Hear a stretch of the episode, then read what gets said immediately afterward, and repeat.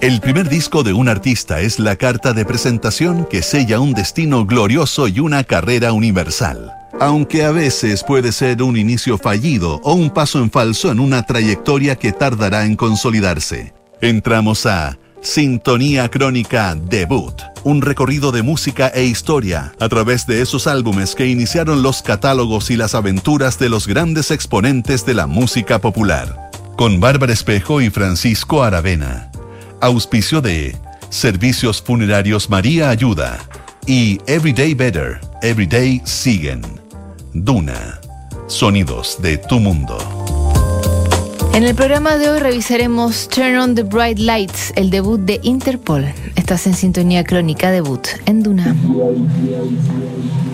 Grabado pocas semanas después del ataque a las Torres Gemelas, el debut de Interpol hizo revivir el post-punk de mediados de los 80. Con referencias a Joy Division y The Smiths, Turn on the Bright Lights se transformaría en uno de los discos más influyentes de principio de milenio y provocaría una ola de rock indie que entraría con fuerza en la música popular de esos años. El debut de Interpol en nuestra crónica de hoy.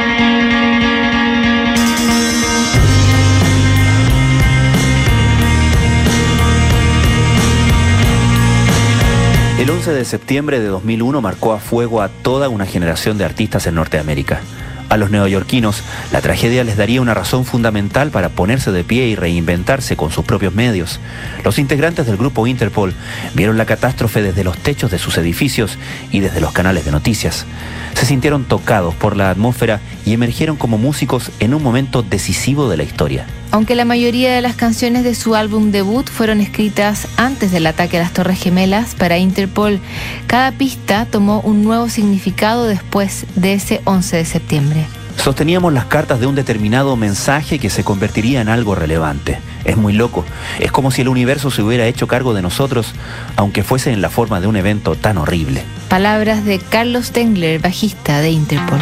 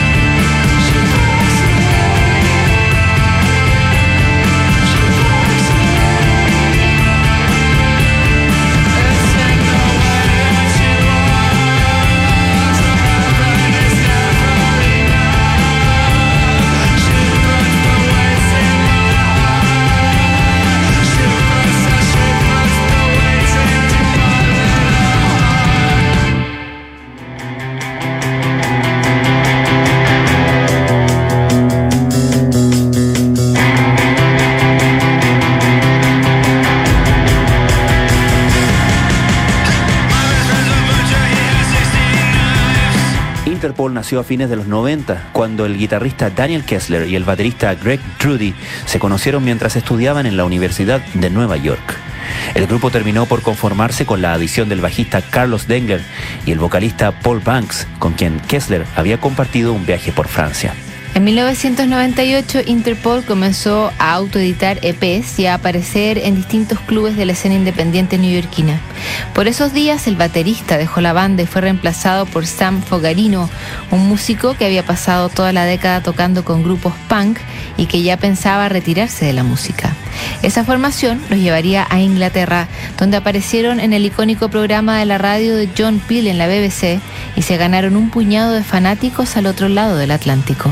De vuelta en Estados Unidos, Interpol editó un tercer EP, además de aparecer en una compilación de grupos del área de Brooklyn. Solo les faltaba dar el último paso, grabar un disco de larga duración.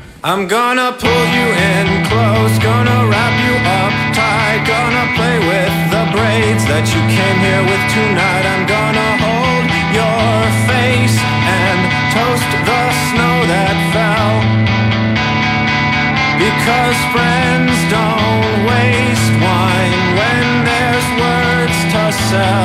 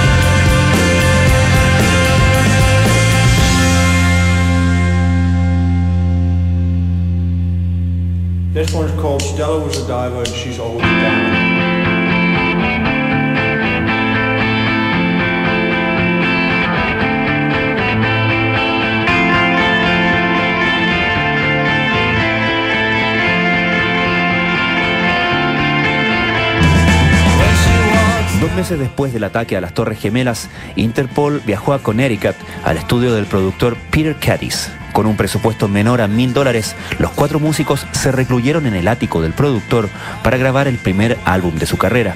A su alrededor había un mar de casas y centros comerciales que configurarían una atmósfera asfixiante pero muy creativa para los jóvenes músicos. La grabación no sería nada de fácil, además de la estrechez económica, los miembros de Interpol consumieron alcohol a destajo mientras producían el disco. Ese estado mental produjo tensiones entre cada uno de ellos mientras luchaban por imponer su punto de vista frente a el resto. La atmósfera volátil hizo peligrar el sonido del álbum mientras definían la dirección artística en medio de gritos y abandonos en medio de las sesiones.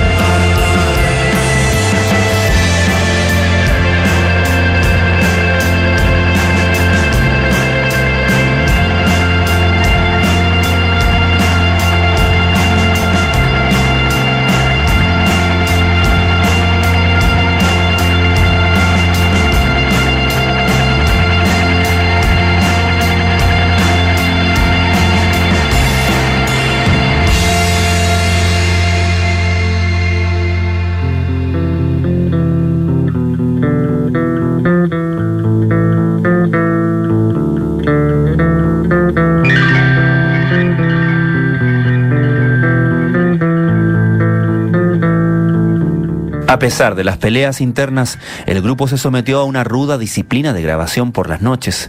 El gran elemento que los unía era Joy Division, una banda que reconocían como su mayor influencia. También habían pinceladas de los Smiths y otros grupos post-punk que habían nacido a mediados de los 80. La idea de reinventar ese sonido dos décadas después se transformó en el objetivo para resolver las disputas y cristalizar su primer trabajo. Las letras de esas primeras canciones eran bastante complejas. Paul Banks era estudiante de literatura inglesa y no se guardaba nada a la hora de incluir referencias, frases y temáticas de todo tipo. Esa variedad lírica se complementaba con las guitarras de Kessler y los teclados del bajista Carlos Tengler. La mezcla daría frutos con canciones como PDA, uno de los caballos de batalla del disco debut.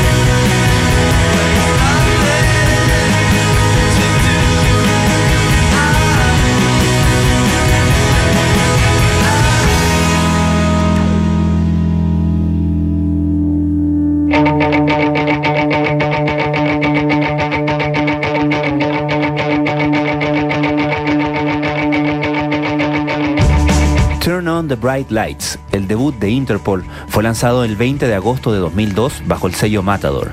El álbum ocupó el quinto lugar de la lista Billboard de música independiente y consiguió vender más de 500.000 copias, todo un logro para un trabajo que estaba en el límite del mainstream.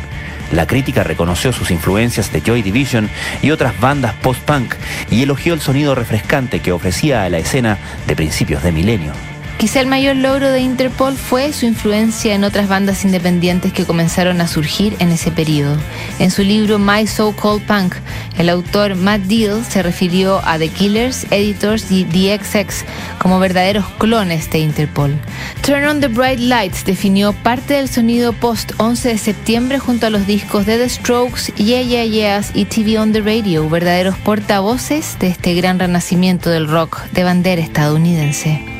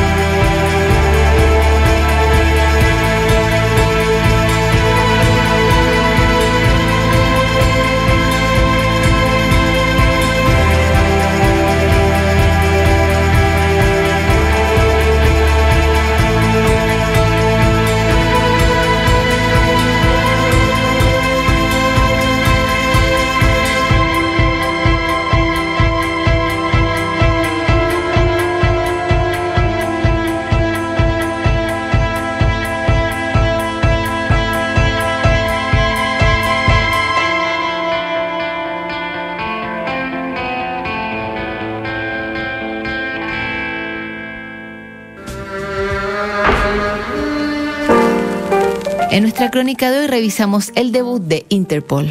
En el próximo programa, el debut de Billy Joel. No te lo pierdas. Inspírate con los diseños más trendy de Sigen, productos profesionales para el cuidado personal. Everyday Beauty, Everyday Sigen. ¿Sabías que puedes comprar de forma anticipada los servicios funerarios de María Ayuda? Entrégale a tu familia la tranquilidad que necesitan y estarás apoyando a cientos de niños de la Fundación María Ayuda. Convierte el dolor en un acto de amor. Siguen aquí los sonidos de tu mundo.